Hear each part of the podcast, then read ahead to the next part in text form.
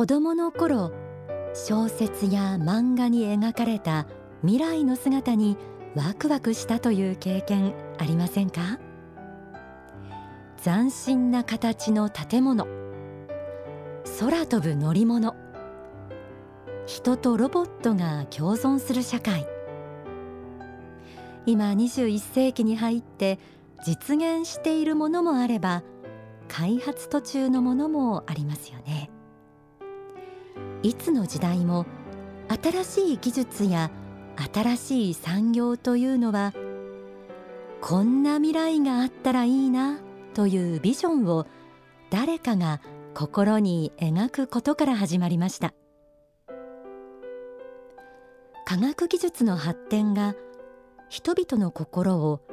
科学万能に染めてしまい神への信仰を失わせてしまってはいけませんが科学の発展が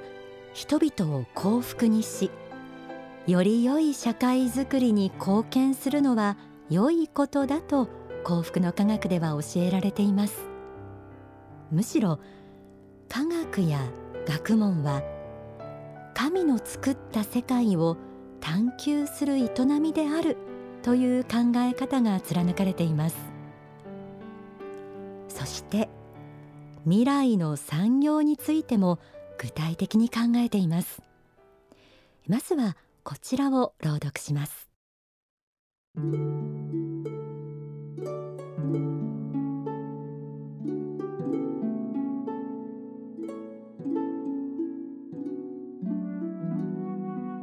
従来過去ばかり振り返る習性のあった宗教から未来産業学が生み出されようとしていることをとても嬉しく思う。現時点から30年後50年後でさえこの未来産業の内容がどうなっているのかは十分にはわからない。しかしそれでも未来に対して積極的で建設的な希望を抱き続けたい。未来の種は必ず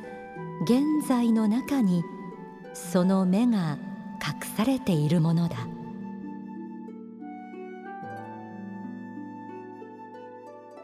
書籍未来産業学とは何かの後書きにある一節をご紹介しました。幸福の科学はその名の通り科学的態度というものを大切にしています。すべての物事に対して虚心坦懐に向き合い探求していく。それは未知とされているものに対してもそうです。そこから新しい未来が開かれていくと信じているからです。今はまさかと驚かれたり呆れられたりするような発想や考え方であっても何十年かしたら実現している。あるいは当たり前のことになっているかもしれません。さて皆さんはどんなあったらいいなをお持ちですか？タイムマシン？空飛ぶ自動車？家事を何でもやってくれるロボット？幸福の科学が考える未来の産業とはどんなものでしょうか？書籍未来にどんな発明があると良いかをめくってみましょう。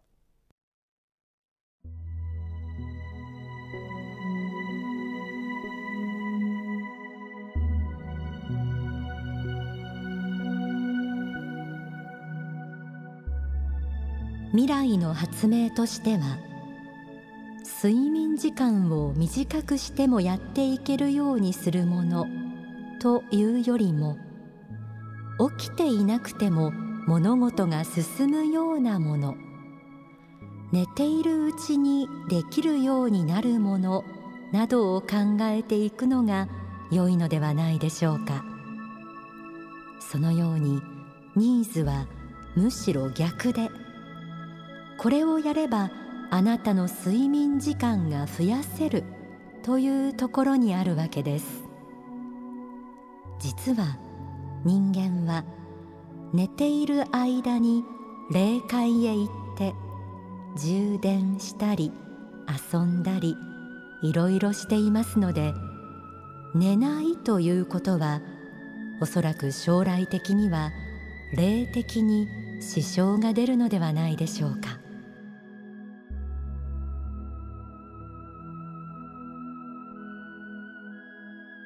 寝なくてもいい何かを発明するのではなく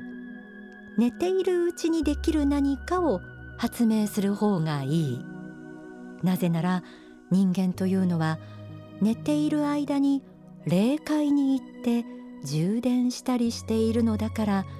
睡眠は大切なのだという理由からでした。面白いですよね。他に次世代エネルギーについても大川総裁の言及があります。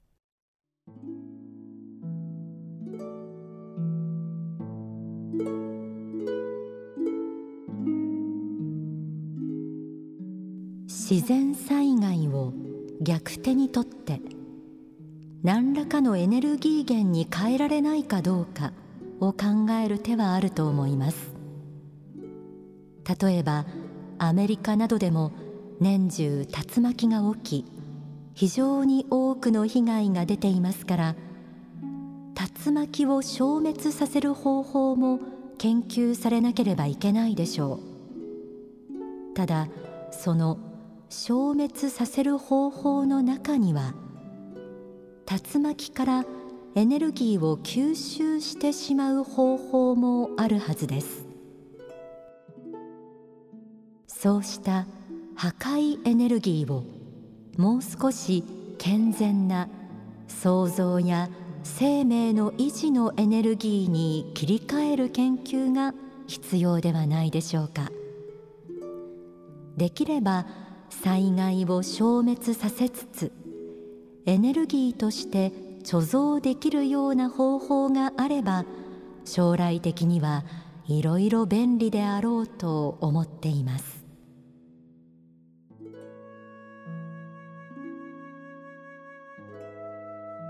これからのエネルギーの研究に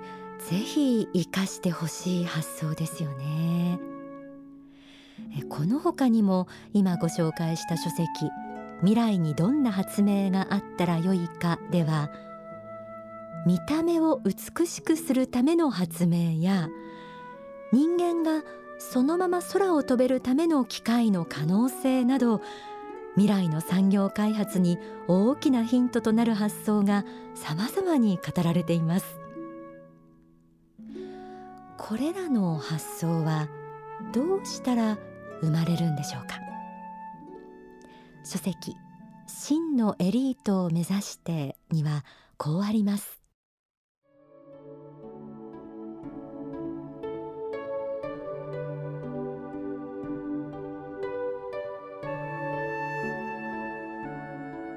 未だ解明されていないから認めない。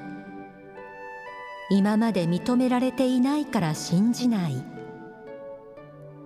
常識とは違うからありえない。というような考え方をするのをやめてやはり未知なる領域にトライしていこう。という気持ちを持つことが大事だと思います。新しいもの。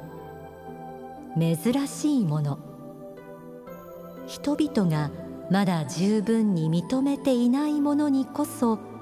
関心を示してほしい。そこがこれから未来が開けていく場所なのでそういう領域にこそトライしてほしいと思うのです。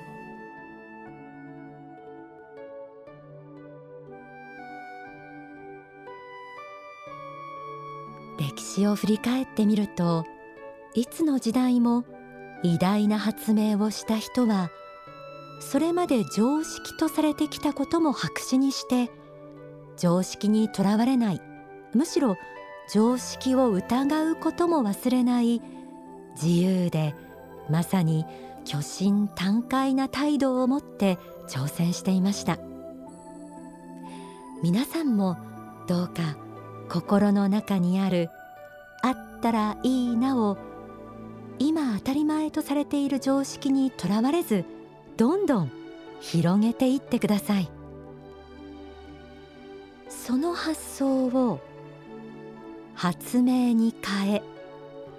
実現していく力を支えるものは実はこの世界は仏が作られたという信仰なのかもしれません。ではここで大川隆法総裁の説法をお聞きください。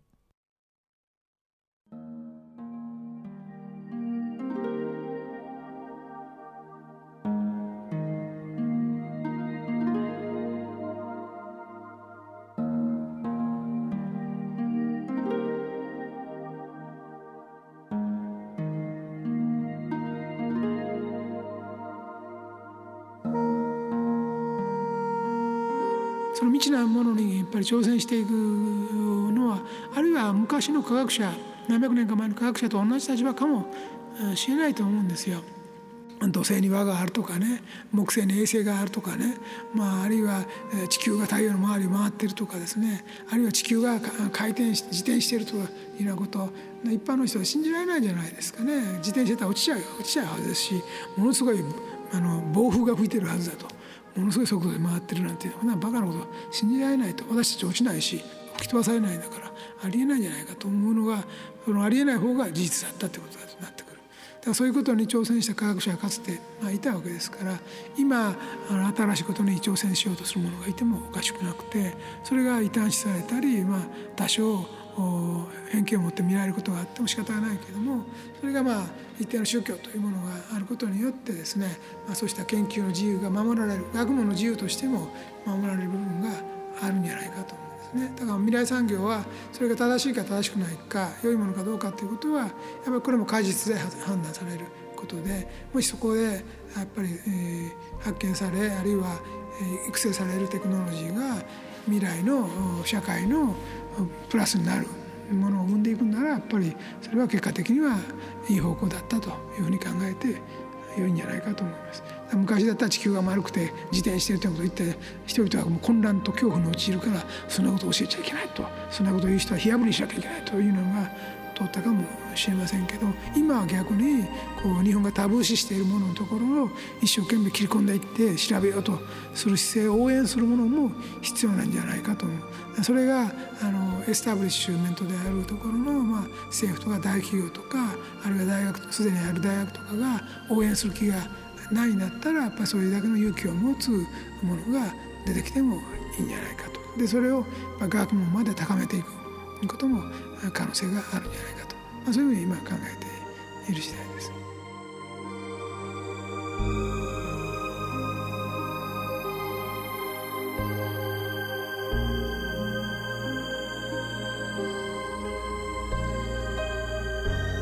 お聞きいただいた説法は書籍新しき大学の理念に収められています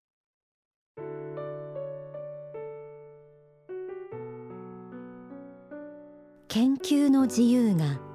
宗教によって学問の自由としても守られる部分があるという趣旨の言葉がありました。この世の常識と今は相入れない世界観を守り科学者たちが抱く未来への希望を支え科学や学問の発展を支えるものが実は宗教だというこの図式。それは宇宙の創造の真実を教える宗教だからこその仕事でもあるのかなと思いました。あったらいいなが未来を作ると題してお送りした今日の天使のモーニングコール。皆さんのその心の中にある可能性どんどん広げていってください。